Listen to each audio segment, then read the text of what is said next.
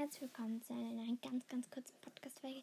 Ich habe heute nicht so viel Zeit, da kann ich auch nicht eine lang machen. Ich wollte euch nur eine kurze Frühlingsidee-Podcast-Folge machen. Und zwar, ähm,